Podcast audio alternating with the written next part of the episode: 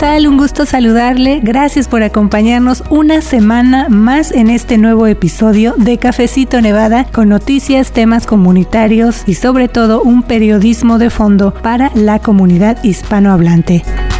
Les saluda Luz Gray, soy editora asociada y estoy muy contenta de compartir con ustedes un resumen del evento que realizamos en persona aquí en Las Vegas recientemente en colaboración con la Cámara Latina de Comercio, donde abordamos temas básicos de esta elección 2022 en Nevada y sobre todo que usted pueda familiarizarse más con el proceso, qué funciones tienen esas personas que están al frente de estos cargos importantes, cómo le afecta a usted todo esto, qué cambios hay por ejemplo, en la manera en la que vamos a votar y también responder a algunas de las preguntas que tiene usted relacionadas con la elección 2022 y los votantes latinos en general. Y precisamente hablando de preguntas, y antes de presentarle a usted este resumen, quiero invitarle a que nos mande sus preguntas para nuestro equipo de reporteros a través de nuestro sistema de mensaje de texto y con mucho gusto las vamos a responder directamente en su celular y por supuesto también aquí en nuestro podcast se puede registrar vía internet en nuestro sitio de noticias de Nevada Independent en español o también puede mandar la palabra español al 702-766-4372 y aquí va a poder escuchar usted la respuesta a sus preguntas. Así que una vez más, gracias por acompañarnos y vamos a entrar de lleno a escuchar el resumen de nuestro evento donde me acompañó mi colega Michelle Rindels. Hola Luz, gracias. Soy Michelle Rendell, soy editora asociada eh, de The Nevada Independent y colaboro con The Nevada Independent en español también. Pero bueno, vamos a entrar entonces en materia, Michelle, porque estamos diciendo, bueno, pues es elecciones 2022 aquí en Nevada. Oímos muchas fechas, oímos que la elección primaria, que no sé, la elección general y decimos, ¿por qué vemos tantas fechas y tantas preguntas? Sí, Luz, ¿qué es la elección primaria en Nevada? Eso es la elección que, va a llevar a cabo en junio y también en, las semanas anteriores de eso, pero también hay, las elecciones en noviembre, entonces queremos explicar la diferencia entre la elección en junio y la elección en noviembre. La elección primaria es una contienda preliminar en donde todos los republicanos en las, las contiendas como la gubernatura van a competir y todos los otros candidatos van a ser eliminados y un candidato republicano va a ser el nominado y también va a competir en noviembre contra el ganador de la primaria demócrata. Entonces todos los demócratas están compitiendo y hay un ganador y en noviembre va a haber una boleta más corta con menos candidatos. En ese momento tenemos creo que 15 candidatos republicanos para la gubernatura. Entonces necesitamos hacer más pequeño ese campo de candidatos para que todos puedan votar en noviembre para unos candidatos para la gubernatura. Otra cosa diferente acerca de la primaria es que típicamente el ganador de la primaria no va a ser electo en ese momento. Los resultados finales están después de la elección en noviembre y después de eso el ganador toma el cargo de la gubernatura de cualquier oficina. También otra cosa es que los republicanos van a votar para candidatos republicanos. Los demócratas van a votar para candidatos demócratas. Y, por ejemplo, si usted es registrado como demócrata, no va a escoger entre Joey Gilbert y Joe Lombardo y, y todo eso.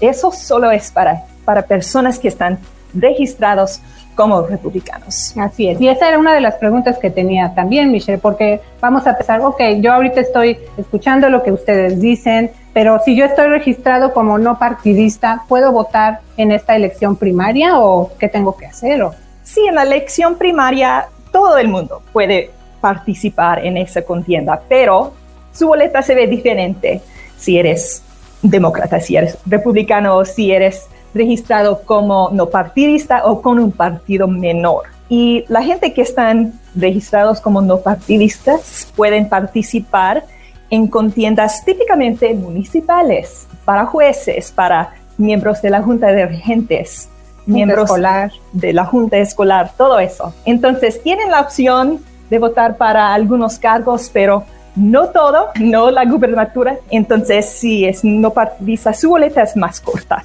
Estamos diciendo, bueno, ah, va a haber una elección en noviembre, pero también hay un periodo para votar anticipadamente y esas son otras fechas, ya va a ser en, en, mayo. Entonces, ¿cómo puedo saber yo? Porque estamos viendo todas esas fechas y cuál es la diferencia. Sí, el día de la elección primaria es el 14 de junio pero hay muchas más oportunidades de votar en la elección primaria que solamente el día 14 de junio, el martes. Tiene un periodo de, de, votación anticipada en persona, entonces hay dos semanas anteriores de la elección en que personas pueden acudir a un supermercado, un centro comunitario y votar en anticipada. Si es más fácil, si estás ocupada el día de la elección, tienen 14 otros días en que puede participar. El día de la elección, como dije, es el 14 de junio. También estamos enfocados en la elección primaria, pero también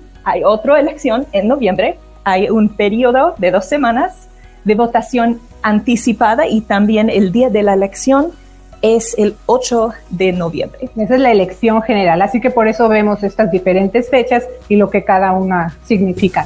Pero hablemos entonces de lo que vamos a ver en la boleta electoral, de qué cargos, porque cuando escuchamos elecciones, tal vez generalmente pensamos, ah, pues es para votar por el presidente de los Estados Unidos, pero en este caso, en este periodo, no va a ser así. Entonces, ¿qué vamos a ver en la boleta electoral? ¿Qué cargos son los clave para que cuando lleguemos a votar, por lo menos ya tengamos una idea, ah, ok, ya sé que me voy a encontrar en mi boleta y no nos tome por sorpresa, sobre todo a quienes van a votar por primera vez. Sí, Luz, no hay una contienda presidencial en este año, es, es 2022. Uh, tenemos que esperar dos años más para votar otra vez para el presidente, pero tenemos contiendas muy importantes, especialmente para el Estado, incluyendo seis puestos estatales como la gubernatura, la vicegubernatura, la secretaria del Estado y todos otros. También mucha gente tiene la oportunidad de votar uh, por sus representantes en la legislatura. Cada uno de los asambleístas están en una carrera en este año y la mitad de los senadores estatales están en una contienda en este año. También tenemos la oportunidad de votar en la contienda para el Senado de los Estados Unidos. Uno de nuestros dos representantes, la senadora Catherine Cortez Masto, va a ser en una contienda en este año y también hay cuatro puestos de representantes para el Congreso y todos van a ser en una carrera en este año. Y también hay muchos otros puestos locales como alguacil de condado de Clark, alcaldías, jueces, miembros de la Junta escolar y mucho más. Así que son elecciones más locales. Pero también, ya que veamos ahí en la boleta todos estos puestos, vamos a, a, entender también qué hace cada uno de estos puestos. Claro, estamos más familiarizados con algunos que son sumamente importantes o digamos los más comunes como la gubernatura, la vicegubernatura, pero de ahí, ¿qué hace cada uno de estos eh, representantes que está en estos cargos? Así que, ¿qué podemos decir de la gubernatura? Que desde luego es la contienda más importante, tiene mucho poder esa, ese representante en, en esta jerarquía del gobierno. Y pues tenemos ahorita al gobernador en cargo, que es Steve Sisolak, demócrata, y también estos candidatos republicanos. Decimos, es el puesto más importante, pero pues cuántas cosas han pasado en el Estado. También es difícil porque de por sí tiene que tomar decisiones la persona que está en ese cargo, pero cuando estamos enfrentando situaciones de emergencia como la pandemia, hay que tomar decisiones difíciles y eso da lugar a que haya cuestionamientos, a que haya críticas, a que haya personas que no han estado de acuerdo con las decisiones que se toman desde ahí, solo por mencionar algunas características, ¿no, Michelle? Sí, Luz, el gobernador tiene mucho poder en las vidas diarias de los nevadenses. Uno de sus debidos más, uh, más grandes es proponer un presupuesto. Entonces, él tiene la oportunidad de describir cómo son sus prioridades y la legislatura tiene la oportunidad de aprobarlo, uh, pero hay mucho control en ese acto de hacer un presupuesto y decidir quiero aumentar impuestos o no quiero aumentar impuestos, quiero aumentar dinero para la educación o no, todo eso. Entonces, mucho poder en ese rol.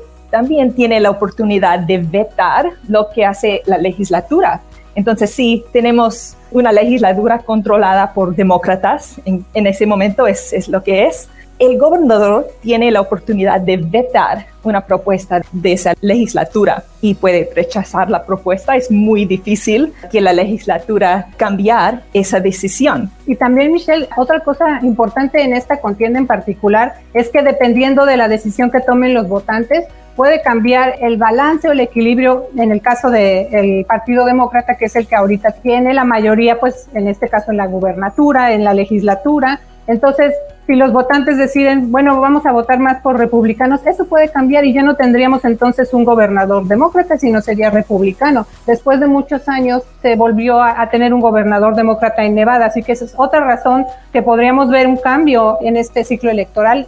Sí, los puede cambiar el balance de poder, porque en ese momento tenemos demócrata como gobernador y también en control de la Asamblea y el Senado.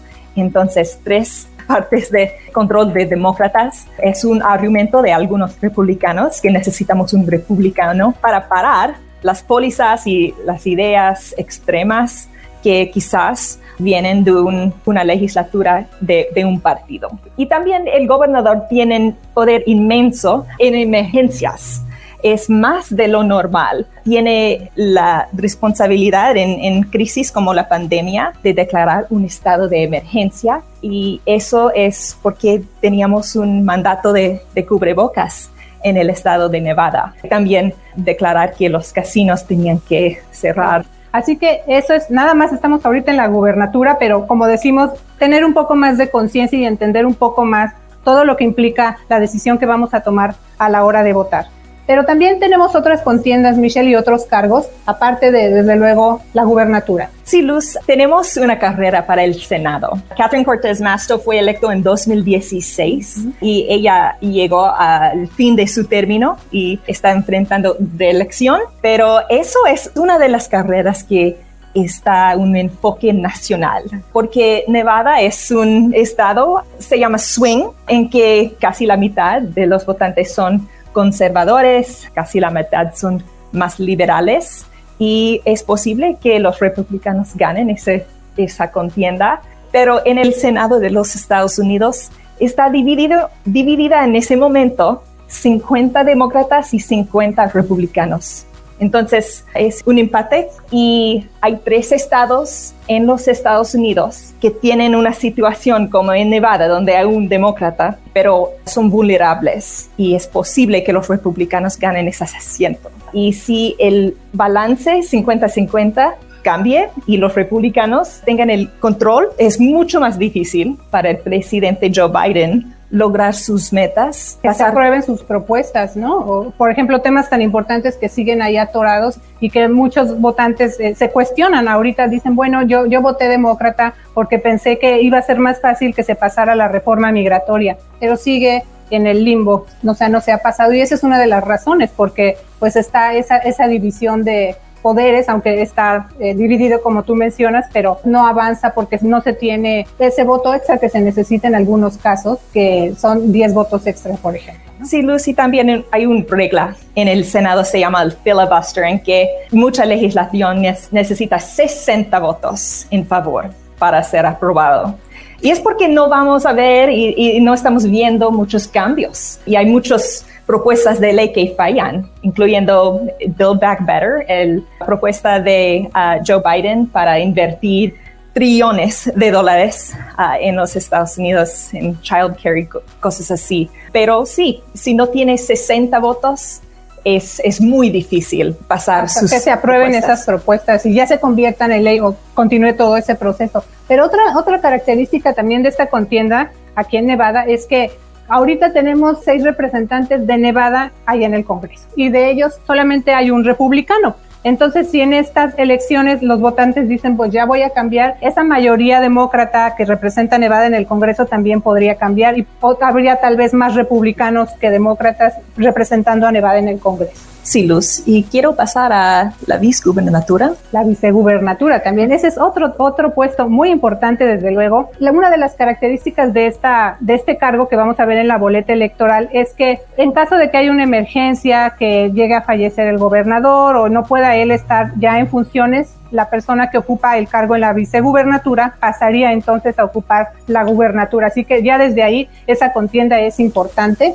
Pero también, por ejemplo, en esta contienda tenemos a una candidata que es de origen latino, Michelle. Sí, Luz, la vicegobernadora actual, Lisa Keno Burkhead, tiene raíces de Argentina y Paraguay. Entonces ella está en su primer elección, solamente ha tenido ese cargo por creo que cuatro meses. Entonces ella está en una carrera muy competitiva para mantener ese puesto. Y también tenemos varios republicanos que han tenido oficinas electas en el pasado, incluyendo Las Vegas City Councilman Stavros Anthony, el ex tesorero estatal Dan Schwartz y más.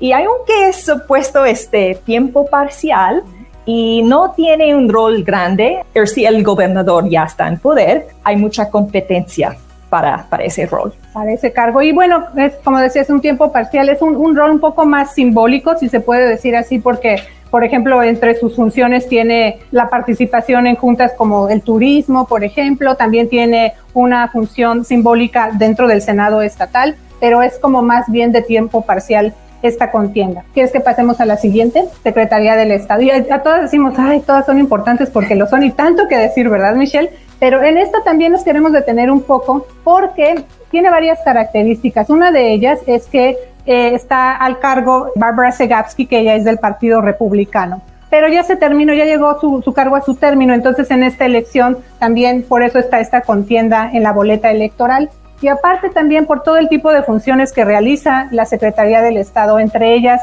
desde luego, monitorear todo lo que tiene que ver con el proceso electoral, el conteo de votos, asegurarse que no haya fraude y ese es otro tema también, Michelle. La cuestión que hay, que siguen muchas personas comentando o cuestionándose si hay fraude electoral o hubo fraude electoral en Nevada en las elecciones del 2020 y eso para darnos una idea de la importancia tan grande que tiene esta contienda para la Secretaría del Estado.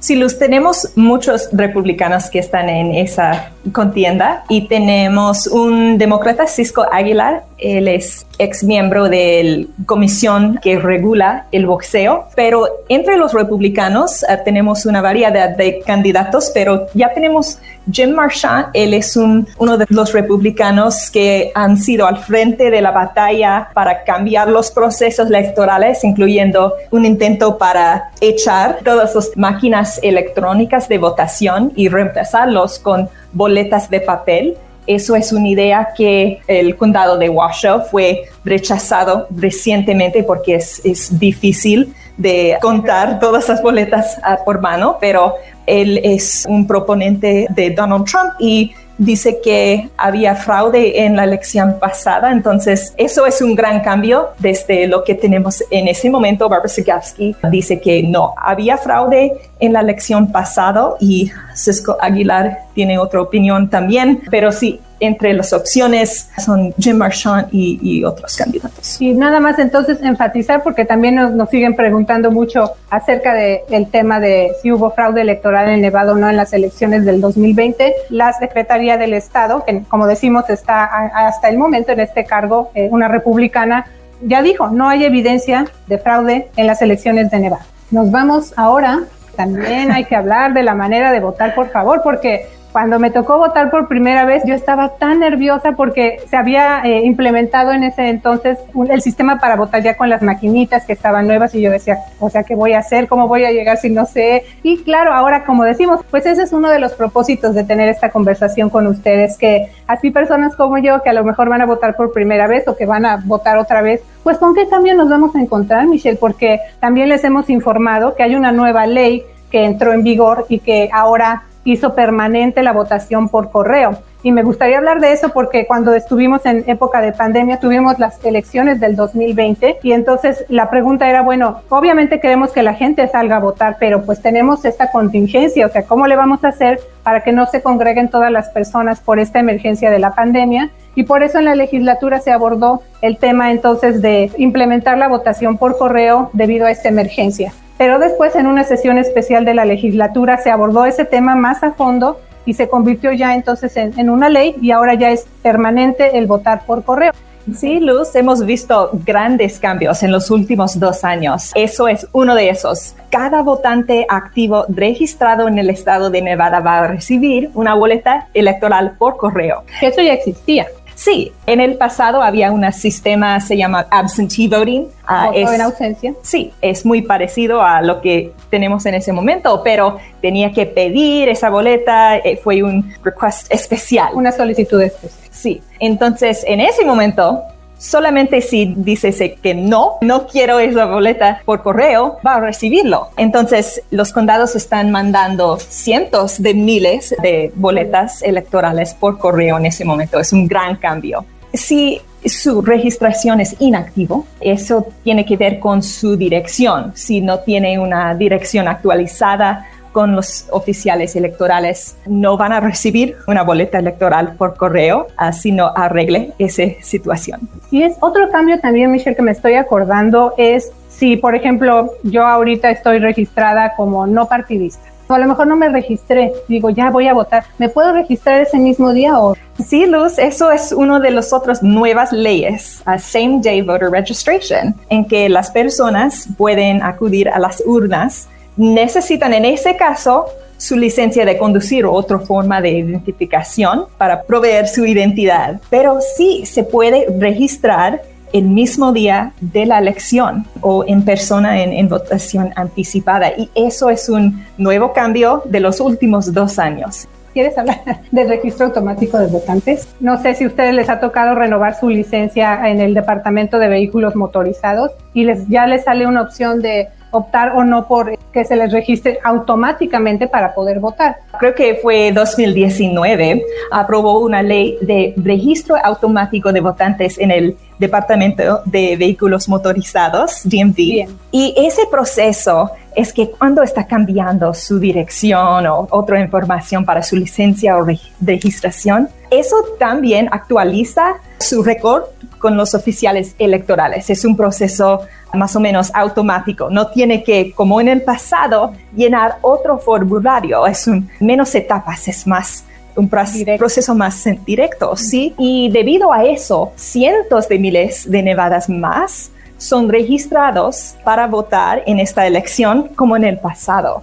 Ah, y solamente hay, hay, menos de dos millones de votantes en Nevada, entonces eso es una gran porción de los votantes son nuevamente registrados para votar porque tiene una transacción con el DMV. Ya, ya hablamos, digamos, de todo lo que es el sistema electoral, de las fechas clave, de las características de los cargos que vamos a ver, pero también queremos hablar de los votantes latinos, porque cuando se escucha voto latino, tantas cosas que se dicen, generalmente lo que hemos escuchado, por ejemplo, de personas que trabajan tratando de activar el voto latino, es que dicen, es que siempre es el mismo mensaje, o sea, nos ven como si fuéramos un solo bloque de votantes, como si todos fuéramos originarios del mismo país. Y pues no, o sea, nos dicen eh, el votante latino viene de diferentes países, o sea, no somos un monolito, nos dicen, no somos el mismo bloque, entonces las campañas, los candidatos, este, esta nueva ya ola, digamos, también de votantes jóvenes que vienen, ya nos tienen que ver como lo que somos, un, un bloque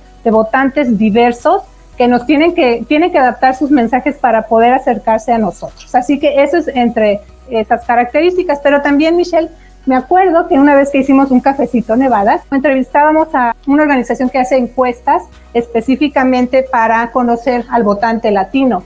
Y bueno, cuando los entrevistamos nos encontramos con algunas tendencias que cambiaron, Michelle, y también características, por ejemplo, de cuáles son ahora las prioridades para los votantes latinos, ya no es como antes, ahora pues han cambiado muchas cosas. Así que como digo, cuando se habla del votante latino, ahora qué, es lo más reciente, Michelle, bajo esta nueva lupa, ¿no? Sí, Luz, un gran cambio es que ah, desde 2016 hasta 2020, más votantes latinos están votando por republicanos. Un ejemplo es que en, en 2016, 71% de los nevadenses latinos estaban votando por Hillary Clinton y en 2020 solamente 63% estaban votando por Joe Biden. Entonces hay un movimiento hacia los conservadores entre los latinos. Es más dramática en otros estados como Florida y, y Texas, pero en Nevada estamos viendo esa tendencia también. Ah, y también las prioridades han cambiado desde el 2016 a 2020 entre los, votantes latinos. En el pasado la inmigración fue de una, alta prioridad. y eso bajó, la economía subió hasta la alta de la lista. Entonces ah, la economía y la salud pública fueron prioridades más grandes en la elección de 2020, especialmente en medio de una pandemia. Así es, porque pues muchos perdieron su trabajo, les recortaron las horas, cerraron los negocios esenciales, entonces esas prioridades cambiaron, dijeron, estaban preocupados por, pues seguimos, ¿no? Por la salud de nuestros seres queridos con la pandemia, entonces claro que la inmigración siempre ha sido un tema si está siempre el número uno en la lista de los temas que les afectan a los latinos, pero con estas circunstancias, de acuerdo con lo que platicamos con esta firma que se dedica a estudiar al votante latino, nos decían, eso ya cambió. Pero también importante saber cuántos votantes latinos hay aquí en Nevada, porque también, o sea, estamos viendo que cada vez llegan más personas.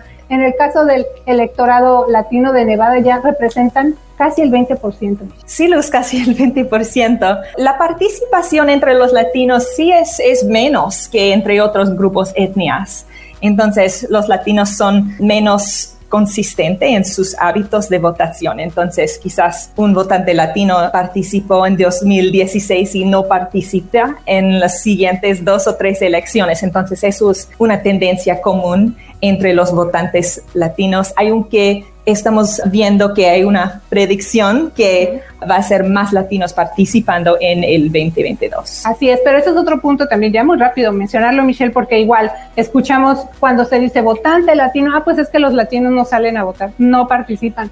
Pero también nos preguntan, bueno, ¿por qué es esto? O sea, ¿por qué están diciendo cuáles son los factores que se toman en cuenta para que se vea esta participación que sube o, que no. Y hay diferentes factores, por ejemplo, ya decimos la pandemia o también tiene que ver mucho las tendencias de naturalización. Cuando tuvimos, eh, estábamos en medio de la pandemia, pues también en ese servicio que personas que estaban ya listas para hacerse ciudadanas norteamericanas, se encontraron pues con que todo se fue atrasando un poco debido a la pandemia o mucho. Entonces son diferentes factores que pues pueden afectar esa participación, también cambios en las leyes, como las estamos explicando, que a lo mejor el votante no está familiarizado con eso y no se siente también como muy identificado y bueno, eso puede afectar también. Pero vamos a pasar a lo que sigue para las preguntas, Michelle. Ah, nos están preguntando algo así. Dice que muchas boletas electorales estaban en la basura y la gente no se registró en el distrito correcto. ¿Cómo vamos a cambiar y dar información para que se haga la votación en el distrito correcto? Tiene que registrarse en su propio condado. Entonces, si está viviendo en el condado de Nye, tiene que registrar allá. Asegurarse, como decíamos, antes de ir a votar, asegurarse que tu información esté correcta. A lo mejor cambió de domicilio y se le olvidó actualizar su información. Eso también tiene mucho que ver. Te hizo, a lo mejor, no sé, se casó, cambió de nombre, su situación, o llegó de otro estado a vivir aquí. Eso tiene mucho que ver, ¿no? Sí, Luz. Si no cambio mi dirección con el DMV, si no recuerdo cambiar mi dirección con los oficiales electorales, es posible que estoy registrado en el condado equivocado. Entonces, hay más oportunidades, incluyendo lo que mencioné, uh, registro automático de votantes. Es una oportunidad para actualizar su dirección y ser registrado en el distrito correcto. Y también, sí, hay, hay la opción de Same Day Voter Registration, en que si no es ustedes no registrado en el distrito correcto, el condado correcto, puede cambiar eso en el día de la elección con Same Day Voter Registration. Sí, Michelle, tenemos otra pregunta y nos dice, ¿por qué más latinos se están cambiando de partido? Es una buena pregunta y nuestro colega Jasmine Orozco Rodríguez recientemente escribió acerca de eso y todavía no sabemos la respuesta para cada persona, es, es diferente para cada persona pero sí, más personas están saliendo de los partidos mayores, incluyendo los demócratas y los republicanos, y están escogiendo la opción de no partidista. Y algunas de las razones en, en el artículo de nuestra colega fue la gente no quiere esa etiqueta de, demócrata si no está de acuerdo con cada póliza de ese partido. Entonces, estamos viendo personas que quieren ser más independiente. No necesariamente significa que no tienen una mentalidad partidista. Es posible, es común que una persona que está un no partidista tiene valores muy conservadores o muy liberales y son muy, van a votar solamente para un partido Sí, pero es muy difícil en ese momento porque estamos viendo esa tendencia en Nevada, que el número de, personas no partidistas creo que es más de... Está aumentando. Sí, de cualquier otro partido. Tenemos otra pregunta. Dice, como personas calificadas, ¿cómo puedo ayudar yo como votante a las personas que no pueden votar? Tal vez esa sea, gracias, esa sea la pregunta. Yo puedo votar, pero también eso nos, nos preguntan mucho ok, hay personas que dicen, bueno, sí, yo veo que va a haber elecciones y me hablan, pero pues yo no puedo votar todavía.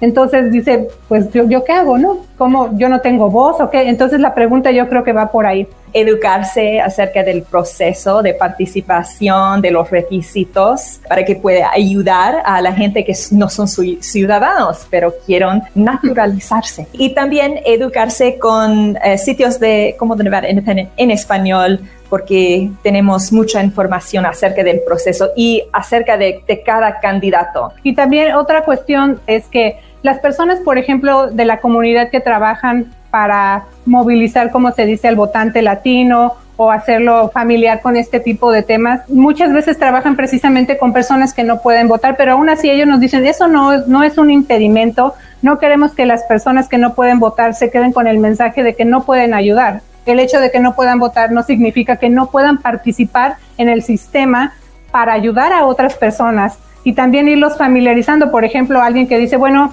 yo quiero hacerme ciudadano, pero no sé a dónde ir. Esa es una manera de ayudar, nos dicen estos grupos. Otra es simplemente decir, bueno, tú puedes votar, por favor ve a votar. Esa es otra manera también de poderlo hacer de acuerdo con estos eh, grupos y estas organizaciones que trabajan con la comunidad latina, no nada más el votante latino, sino que ellos abarcan a quienes también no pueden votar.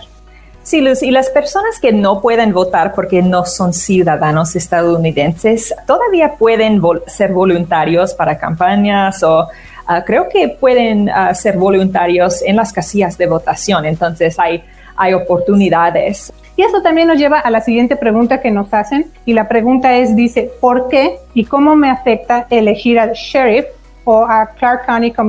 El agua al SIL tiene ah, poder, ah, especialmente en esos tiempos, porque estamos viendo un gran enfoque en la conducta de la policía, especialmente en el año 2020, cuando había protestas. El aguacil tiene un rol importante en implementar cambios, reformas, ah, su actitud hacia la comunidad. Entonces, eso importa que el candidato escoge para alguacil de, del condado de Clark también tienen que ver mucho con las pólizas de inmigración, porque los alguaciles tienen la oportunidad de ser parte de un programa que se llama 287G.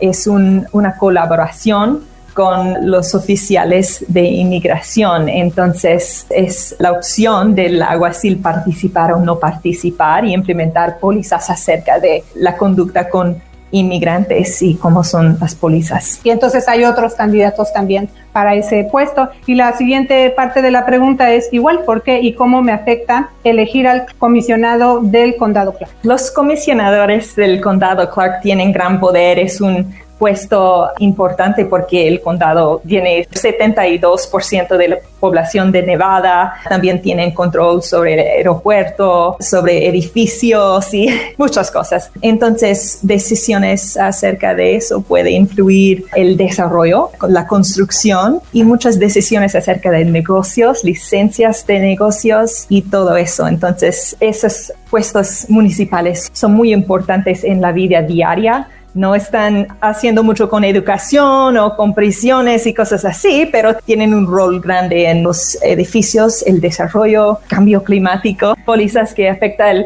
la calidad del aire. Hay un gran trabajo que hacen los comisionados del condado Clark. Claro, ese, tipo de puestos del, lugar donde vivimos, a lo mejor yo digo, pues mi, mi calle aquí, mi cuadra necesita pavimento, pues ese tipo de infraestructura que yo veo en el lugar donde vivo todos los días, donde a lo mejor hace falta un semáforo, me gustaría que hubiera un parque en mi comunidad, o sea, ese tipo de cosas del diario, ¿no? Que vemos con los vecinos y en nuestro vecindario, en el lugar donde vivimos, por eso se hace todavía más local y es la importancia de, de este cargo. Estamos muy agradecidos una vez más porque se tomaron el tiempo de venir para compartir con nosotros un cafecito Nevada. Es un honor poderle informar. Así que muchas gracias. Así que muchas gracias y me gustaría regalarles un aplauso a todos ustedes por venir. Muchas gracias. Gracias. Muchas gracias. ¿Quiere mantenerse informado con las noticias del equipo de reporteros del portal de noticias en Internet de Nevada Independent en español? Mándenos un texto. Solamente envíenos la palabra español al 702-766-4372, 702-766-4372 o visite en Internet de Nevada Independent en español para registrar sus datos. Envíe la palabra español al 702-766-4372. Regístrese hoy. Gracias por escuchar Cafecito Nevada, producido por The Nevada Independent en español. Un sitio de internet no partidista y sin fines de lucro, con periodismo de fondo para nuestra comunidad. The Nevada Independent en español. Nuestro estado, nuestras noticias, nuestra voz.